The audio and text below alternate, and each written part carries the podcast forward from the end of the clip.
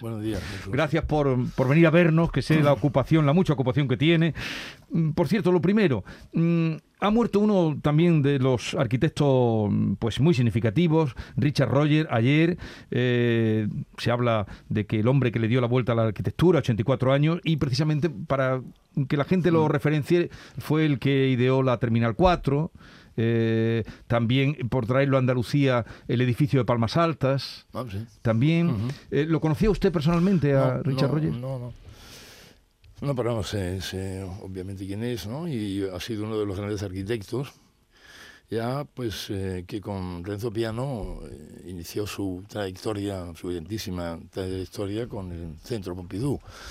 Eh, a partir del Centro Pompidou, pues ha hecho una enorme cantidad de obras. La Lloyds, eh, por ejemplo, en, en Londres, fue una obra pionera en ese sentido de una arquitectura, ah, digamos, de, de muy tecnológica, ¿no? Quiero decir que eh, hay, hay una, un, tipo de arquitectura que en- en Inglaterra que se basa en la, digamos, en la en el conocimiento tecnológico, digamos, de la ingeniería eh, inglesa, ¿no? Que ha sido, Mm. que fue muy importante, ¿no? Que ha sido muy importante en el siglo XIX, siglo XX, ¿no? Y uno de los herederos, digamos, de esa, de esa línea de investigación ha sido Richard Rogers. Ujú.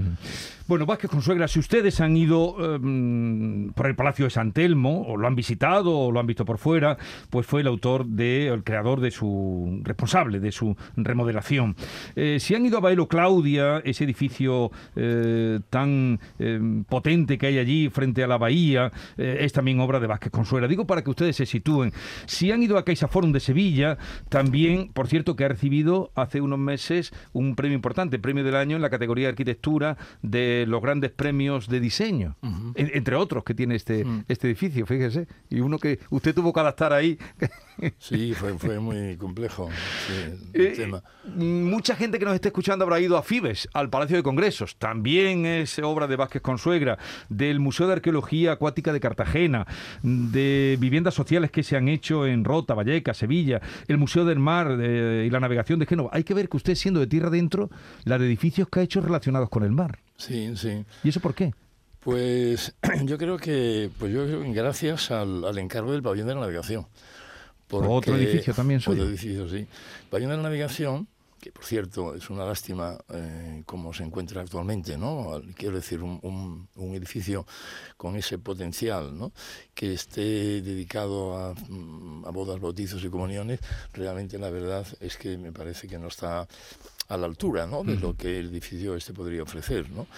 Eh, yo creo que una ciudad como Sevilla, mm, que digamos con el papel que ha jugado en el mundo de la navegación, que el Museo de la Navegación sea el, digamos, eh, la- el pequeño museo instalado de la Torre del Oro, me parece que no tiene mucho sentido, es un disparate, ¿no? Yo creo que Sevilla merece tener un gran museo de la navegación y tenemos el edificio, solo, solo, solo basta, digamos, tener la, la, la voluntad de, de construir el, el Museo de la Navegación, el Museo de la Navegación en ese edificio. ¿no? Yo creo que, que no tiene mucho sentido esa descoordinación que existe ¿no? entre instituciones, porque el pabellón de navegación creo que depende de Hacienda, de la, de la delegación de Hacienda o de la Consejería de Hacienda de la Junta de Andalucía, ni siquiera de Cultura. ¿no? Entonces, claro, ahí, ahí es una, un edificio que con una evolución muy errática, ¿no? De pronto, pues eh, hay, yo qué sé, no sé por qué no se ve Ramsés II si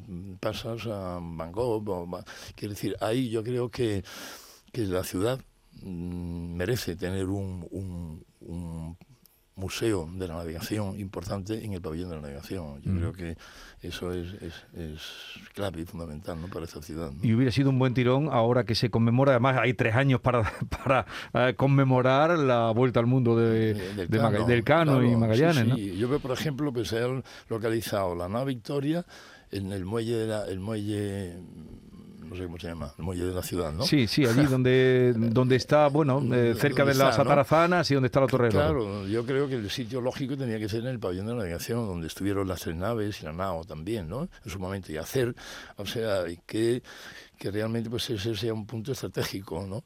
Yo y, este es un tema que yo he hablado con todos los responsables de, de, de Cartuja 93, cuando, cuando el pabellón pertenecía, digamos, a esta sociedad estatal Cartuja 93, y después incluso pues con, con todos los responsables del Junta de Andalucía, ¿no? porque nosotros teníamos ya el proyecto de convertir el pabellón de navegación en un museo de la navegación, ¿no? con una exposición permanente, con una exposición básicamente con exposiciones temporales, eh, pero no ha habido... ¿No le han echado cuentas? Nada más mínima. Y entonces, claro, ahí está el, pobre, pues... Eh, sí, la verdad es que es un... Así, ¿no? Y es una lástima porque, además, yo creo que el pabellón de navegación, no solo el pabellón de navegación, sino yo es otro proyecto que yo también he planteado algunas veces a los distintos ayuntamientos, me parece que es muy importante eh, vitalizar el otro lado del río. Quiero decir, tenemos el pabellón de la navegación, o sea, eh, tenemos el pabellón del siglo XV, Cachaforum, el, la cartuja, ¿no? La, Entonces, hacer una, eh, construir una especie de constelación de espacios culturales al otro lado del río, eso sería importantísimo, ¿no? Para la ciudad. Eh, y no, y no, y sobre todo una ciudad que vive del turismo, ¿no? O sea, quiero decir, darle el salto al otro lado. Yo incluso, eh, pues, ha sido trabajo que hemos hecho con los estudiantes en la escuela, y, no, y, no, solo en la escuela de Sevilla, sino en otras escuelas, de, ver esta conexión, que ahora mismo no existe, una conexión mucho más potente entre la ciudad histórica y, la Cartuja. Y pensábamos, por ejemplo, que eh, hay episodios que son claves para esa articulación entre la ciudad y el territorio de la Cartuja. Por ejemplo, eh, donde, donde estaba el telecabina. Telecabina, por ejemplo, que me parece que dedicarlo hoy, ese espacio absolutamente clave y fundamental en esta articulación entre la ciudad y la Cartuja, dedicarlo, digamos, a la, a la me parece que, no sé cómo se llama, eh, la empresa de basuras, ¿no? de, sí, de limpieza. y de, limpieza, ¿no? Alipasán. Alipasán, ¿no? dedicar ese, ese edificio, ese espacio, digamos, a, a, la limpieza de vehículos de la basura, cuando eso podía estar en cualquier polígono industrial, pues me parece un disparate, ¿no? Porque ahí habíamos pensado que podría, ahí tendría que estar localizado un, eh, un, un elemento de equipamiento cultural, deportivo, que permite esa transición entre la ciudad histórica y, la, y el territorio de la Cartuja. Y una pasarela peatonal que desde la propia, desde ese territorio, saltase hacia el Parque Magallanes y allí constituir a partir del Parque de Magallanes ya esa constelación de espacios culturales y eso sería estupendo para la ciudad. Principalmente le hemos llamado, señor Vázquez Consuegra, para hablar del Museo Arqueológico y también de las atarzanas, por fin. pero, no, no, pero con lo que usted me está diciendo tengo que hacer una pregunta. usted está hablando de cómo podría quedar, y, todos los andaluces saben dónde se está usted refiriendo, la conexión de la Cartuja con la ciudad histórica. El desarrollo de las ciudades, el crecimiento urbanístico, ¿quién lo decide? ¿Los políticos? ¿El dinero? ¿O los arquitectos? No, los arquitectos decidimos muy poco. ¿eh? O sea, quiere decir, esto, nosotros contribuimos, digamos, a clarificar los problemas de la ciudad, pero las decisiones eh, lo decide pues el dinero y los políticos, sin duda. El dinero y los políticos. Mm. Vamos al Museo Arqueológico porque el otro día vino el ministro de Cultura, Miquel Iceta, Estuvo hace unos días para dar a conocer la rehabilitación y modernización del Museo Arqueológico. Esta es la palabra justa porque yo me lío entre rehabilitación, remodelación. ¿Cuál es la correcta? Bueno, yo creo que pues aquí en este caso es una suma de acciones porque hay rehabilitación, hay recuperación, hay obra nueva, eh, hay sí reconstrucción. En definitiva es una suma de acciones, pero en todo caso es una intervención que por vez primera eh, supone, digamos, una intervención integral que afecta a la totalidad del edificio. El Museo Arqueológico, con los compañeros que estaban antes en la tertulia, decían, no, no, un edificio que el contenido está muy por encima de cómo está el continente. Ese proyecto lo hizo usted en 2009. En 2009, sí. En 2009, los arquitectos, además de, grandes ideas, tienen que tener mucha, paciencia. muchísima paciencia, y resistencia. Pues sí, yo en 2009 tuve la suerte, bueno, no sé si la suerte a la vista del resultado, de ganar dos concursos. Fueron dos concursos nacionales. Uno era el, las Alarazanas, que fue un concurso restringido, eh, organizado por la Caixa, y eh, el otro era el, el Museo Arqueológico. Entonces los dos, los dos los gané en 2009. Y curiosamente parece ser que ahora en el 2022 parece que pueden ir a, iniciar a andar, digamos, ambos, ¿no? Sí. al menos Catarazanas, yo creo que, al menos pienso yo, ¿no? Que para el año próximo empezaremos, a empezar las obras.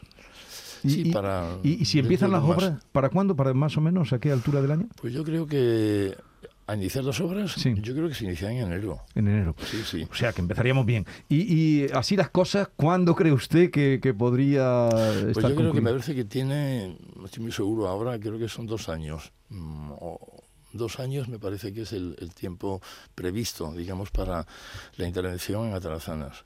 También en Museo Arqueológico, dos, tres años. Dos, tres años Museo Arqueológico. Sí, son, son, son proyectos que son muy complejos, ¿no? Porque el, Museo Arqueológico es verdad, o sea, es un, digamos, la, la, colección es, impresionante, eh, con algunos, algunos piezas que son soberbias, y, en cambio el contenedor es un contenedor muy desvencijado y ya obsoleto. Entonces, eh, yo creo que este proyecto va a ser un proyecto importantísimo en el sentido de que va a cambiar absolutamente el, edificio.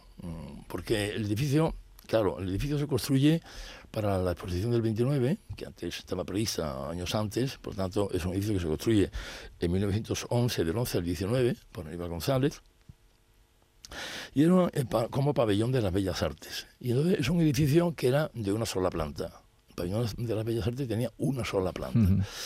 Eh, y, se, y una planta de sótano que es entendida como forjado sanitario, que significa que es una planta que lo único que trata es de evitar que las humedades del terreno lleguen al edificio. Pero no estaba previsto que fuese utilizado ni fuese habitable. ¿no? Em, pero claro, mm, pasado la Expo del 29, el edificio, pues, eh, bueno, lleva una vida errática, sirvió incluso de alojamiento de las, de las fuerzas italianas durante la Guerra Civil, y ya en el año 45 es cuando se decide, el, el, ayuntamiento lo cede al ministerio, junto también a la, junto a la, a la colección municipal que tenía de, de, piezas mm, arqueológicas, lo cede al ministerio. Y entonces, a partir de ese momento, pues inicia la conversión de ese edificio en, en, museo, el Museo Arqueológico. Entonces, el Museo Arqueológico Provincial. Entonces, claro, se inician allí una serie de reformas que han ido transformando eh, eh, imponiendo unas lógicas ajenas completamente a, digamos, a la estructura física, a la espacialidad del edificio de Aníbal González. De manera que, toda esa serie de reformas que se han ido produciendo en los años 40, en los años 70, y ya del 70 hasta nosotros, cada cuatro o cinco años, algún tipo de intervención, pues han ido, digamos, transformando completamente lo que era el edificio primitivo. Nosotros ahora en nuestro proyecto queremos devolver al edificio, digamos, buena parte de aquellas eh, cualidades que el edificio de Aníbal González tenía. No todas, porque ya evidentemente, eh, y primero también porque la colección, la, enorme cantidad de piezas imposibilita, digamos, prescindir de la planta alta, porque la planta alta fue añadida ya en los años 70 una, una, planta, una planta alta, de manera que un edificio que tenía una sola planta, eh, que tenía una iluminación cenital, que iluminaba desde arriba todas las piezas, las pinturas, porque es un edificio que se construye con, salas cerradas y salas abiertas. Las logias, ¿no? las galerías exteriores destinadas a escultura estaban abiertas y las, y las salas, digamos, para la pintura estaban cerradas. Pero, eh, claro, esas galerías abiertas se ha revelado que eran absolutamente inservibles, digamos, para un museo. y entonces, claro, mm, ¿cómo, ¿cómo? Pero esas galerías tenían, la, tenían un poco la misión de abrir, de alguna manera, el espacio interior al Parque de Mera Luisa, cosa que se ha negado con las reformas que se han hecho posteriormente. De manera que ¿Cuál es un poco, qué intenta este proyecto ahora de volver al, proyecto primitivo? Primero, digamos, recuperar esa espacialidad del edificio de Aníbal González. es abrir al Parque de Mira Luisa, porque yo creo que es un edificio que tiene una, una ubicación absolutamente espléndida, pero que vive de espaldas, digamos, a ese, en un museo de, arqueológico donde las vistas y la luz natural no son un impedimento, de pintura sería otra cosa, ¿no? Entonces yo creo que abrirlo al parque, eh, incorporando ahora las logias al interior, al interior del, museo, acristalándolas como salas, como algunas salas más del museo. Después, recuperar la iluminación cenital, que se perdió eh, en, la, intervención del año, los años 70. De manera que ahora volverá a inundar de luz natural eh, el, museo. Eh, una construcción de los nuevos forjados de planta primera. La planta primera se ha ido construyendo a lo largo del tiempo con forjados a distintas alturas, por tanto con escalones y tal, ¿no? Ahora se trata de hacer un único forjador nuevo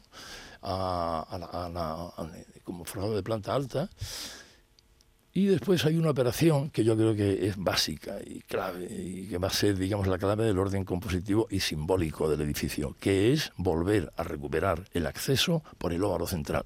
A mí eso me parece fundamental. Ha sido, yo creo que la idea clave por la cual además yo creo que ganamos este concurso, que es de nuevo, porque ahora, si recuerdas bien, se accede a través lateralmente a través de una galería con una escalera y tal y cual.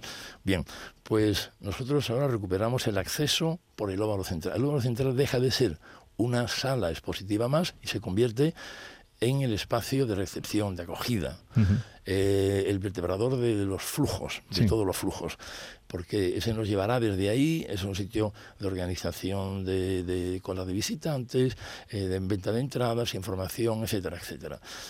Y, esa operación mm, va a ser fundamental porque ahí en ese eje, porque, bueno, la historia de la arquitectura nos ha dejado los mejores logros precisamente cuando hemos intervenido en el eje central de los edificios. Ahí tenemos las giraldas en más lejos, ¿no? Entonces, intervenir en el eje eh, y en este eje es donde se producen, digamos, el mayor número de intervenciones, ¿no? que tienen una mayor relevancia desde el punto de vista diferencial y formal. ¿no?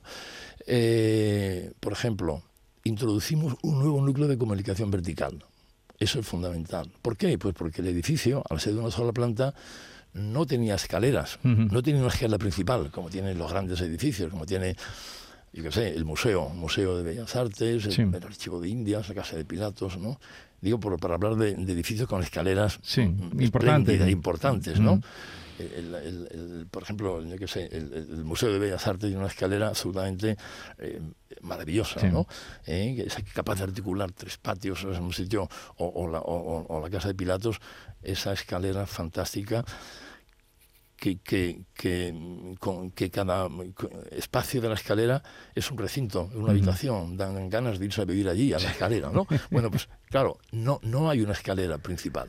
La escalera que se construyó en los años 70 es una escalera doméstica, podría ser más de un portal, de, un bloque de los remedios, más que de un museo del siglo XXI. Entonces, ¿qué hacemos? Que en ese eje localizamos la escalera ya fuera del edificio, adosada a la fachada trasera, un núcleo de vidrio, yo creo transparente, eh, arropado por las tipuanas, por los árboles que se sitúan en la fachada sur, que es la, fachada trasera, y allí, allí organizamos una gran escalera y un ascensor accesible. ¿no? Entonces, eh, para, para apuntalar además ese eje, ese eje ahora se construye con esa escalera. Otro de los temas claves es la sustitución del lucenario actual. Actualmente hay un lucenario que eh, se hizo, se construyó en los años 45, eh, sustituyendo al, al, primitivo de Aníbal González. Entonces, es, eh, yo creo que se hizo, se construyó más bajo que el primitivo y con otros materiales, porque Aníbal González era, pues tenía unos tenía unos vidrios emplomados, eh, unos canes maravillosos de madera y tal, que sostenían, digamos, ese, ese techo falso eh, de vidrio. Pero eh, el que se construye posteriormente es una moldura de yeso mucho más, más menos fina, ¿no? y, y, y, y, un, digamos, y un, en lugar de los vidrios, pues en metaquilato, y realmente la verdad no entendíamos que no era tampoco, digamos, el, el, el, tipo de lucenario adecuado a este museo. Entonces nosotros eh, lo sustituimos por otro que en este caso es una especie de, de, elemento pasivo de control solar, ¿no? para evitar la entrada, la incidencia directa del sol, puesto que eh, se ilumina también cenitalmente. Sustituimos eso con una geometría ahora que es una geometría, digamos, que conviene más a esa forma oval de la sala. ¿no? Introducimos además unas pasarelas que van a permitir ahora que nunca son, son problemas irresueltos y durante todos estos años, que es comunicar un lado y otro ah, mm. de la sala oval, que no, no había una conexión clara. ¿no? Entonces, esta intervención en el eje central es, yo creo, fundamental. Y sobre todo el acceso, ¿no? Ahora se abrirá, hay una mayor comunicación entre las dos fachadas, entre la fachada... viendo, lo, no lo vamos a conocer, yo viendo los, los, los diseños que, que, usted tiene que pueden entrar y verlo en Vázquez Consuegra, en su estudio, pueden ver, y además con lo que usted eh, siempre tiene preferencia por esa luz natural que mm. entre, ahí es una maravilla ese, esa sala oval por la que se va a entrar. Pero no quisiera, porque el tiempo vuela, que nos dejara... Este será un proyecto que comenzará las obras? ¿Cuándo comenzarían en el Museo Arqueológico? Eh, está previsto después del verano. Después del verano. Porque un tema muy importante es precisamente el traslado de todo el material existente ahora, de todas las piezas, al, durante el periodo de la ejecución de las obras a la rinconada. Entonces me parece que la previsión es que eh, esté terminada todo el traslado para el verano. Y entonces, podríamos empezar las obras en septiembre. Eh, y luego eh, las atarazanas, esas naves enormes que ustedes han visto, que lleva también dando vueltas, ahí va a ser la sede del Centro Andaluz de Arte Contemporáneo, luego vino Caixa, iba a hacer ahí el Caixa Forum, luego pues ha habido de todo en este proceso, pero parece, usted dice que en enero podrían comenzar. ¿Qué va a hacer en las atarazanas? Así, a grandes rasgos, porque nos queda muy poquito tiempo. A grandes rasgos, pues está previsto un centro cultural. Eh, centro Cultural de es su nombre, eh, su denominación. Y eh, el, edificio, en esta primera fase, porque el, digamos la rehabilitación no es completa, porque se ha, se ha preferido pues digamos, eh, iniciar las excavaciones de la planta baja eh, en lugar de una recuperación integral del edificio, de manera que mm, eh, lo que ahora mismo, yo creo, después, del después de, la, de las obras, queda a disposición de la ciudad, es la gran sala de planta baja y la sala, ah, digamos, la, sala de armas que se construye en el cuerpo mm, transversal que da fachada a la calle Temprado, en la gran sala de exposiciones. Pues habrá una sala de exposiciones a ese nivel y, la planta baja. Eh, y la planta baja eh, que tendrá, claro, yo la, la, la planta baja que se producirá una apertura, al menos visual, a la calle 2 de Mayo, ¿no? Porque este era un poco sido la clave siempre del proyecto. Por eso el proyecto entendía que, eh, dada la dada la coincidencia de cotas entre la cota interior de las atarazanas y la calle, nos parecía que era clave, que era muy importante para la ciudad, que la ciudad penetrase en el interior del edificio, convirtiéndose ese, ese, espacio en una agora cultural, en un punto de encuentro de los ciudadanos en torno al mundo del arte, en la cultura, al conocimiento. Eh, esto, se va, esto se va a producir así. Eh, quizás mm, en, en principio no está previsto digamos, por los acuerdos que tomó la Junta de Andalucía con, con ADEPA, de una, un acceso directo, sí habrá un acceso directo, no principal, pero sí directo, digamos, desde, desde la calle 2 de Mayo, de manera que la idea es convertir, digamos, ese, ese, ese espacio de planta baja en una gran plaza cubierta, en un ágora cultural importante para la ciudad. El edificio tendrá que completarse digamos, con la eh, localización del el resto de la, del equipamiento de un centro cultural, talleres, auditorio y tal, que habrán de situarse en la planta superior. Que está en este, en este proyecto, en esta primera fase, pues em, se abordan fundamentalmente el tema de las cubiertas, porque evidentemente hay problemas de filtraciones de agua, etcétera, etcétera. Y entonces el edificio quedará eh, terminado, pero mm, en su totalidad, eh, salvo en la planta superior de las tres naves que, que se sitúan en la planta alta, eh, a falta, digamos, de las terminaciones, de las eh, instalaciones, revestimientos, etcétera. Y si todo va bien, ¿cuándo las obras comenzarían en enero? ¿Cuándo podría comenzar a, a Yo funcionar? creo que en un par de años. En un par de Un par años. de años. O sea que el año, 90, y- el año 22 y el año 23 tiene usted... Trabajo. bueno, trabajo no le falta. Porque Bueno. ¿cómo le, la, la crisis, estamos hablando, la crisis Sí. por el COVID, ¿cómo le ha afectado a los arquitectos y en concreto a su estudio? Usted que tiene proyectos en todo Sí. el mundo. Pues yo creo que nos ha afectado muchísimo. Nos ha afectado muchísimo porque, por ejemplo, ah, en España, sobre todo, yo incluso proyectos que teníamos ya previstos, ¿no? Como el la, hablábamos, hablamos antes del edificio de oficinas para la Junta de Andalucía en Córdoba. En Córdoba, qué pena que se haya quedado Córdoba Sí, sin ese edificio. Pues, eh, ese, pues, claro, la crisis de 2008, pues claro, dejó a un lado. Y entonces, eh, bueno, eh, estamos haciendo concursos porque, claro, el azar nos llevó a, nos ha llevado, digamos, a mí en mi caso, en mi trayectoria profesional, a trabajar más para las instituciones públicas a través de concursos públicos, Sí. ¿no? teniendo que ganar concursos públicos que no es fácil, ¿eh? y sobre todo fuera de España, ¿no? Sí. porque hacemos concursos eh, pues en, en todo el En mundo, todo el mundo. ¿no? en todo el mundo Eh, y, y no es fácil ganarlos. Hemos tenido la suerte de ganar algunos, aproximarnos a algunos otros. Eh, ahora, ahora ganamos el, el Museo del Mar de Trieste. Sí, ya, ya lo he visto. Sí, Por sí. eso decía su relación con el mar. Esa- exacto, exacto. El- y entonces, pues, este empezaremos también el año próximo el- la construcción. Hemos entregado ya también el proyecto de ejecución y iniciaremos las obras el año próximo también. Es un placer, señor Vázquez Consuegra, eh, que, en fin, que podamos, que usted pueda comenzar ya esas dos obras de referencia, Museo Arqueológico de Sevilla, que es más que eh, todo eso, es un museo eh, lo que va a quedar por el contenido. Ahora usted le dará al continente y también las Atarazanas, que es un gran espacio para la cultura. Sin duda. Gracias por la visita y nada, feliz año y, y mucha suerte. Igualmente. Muchas gracias. Adiós.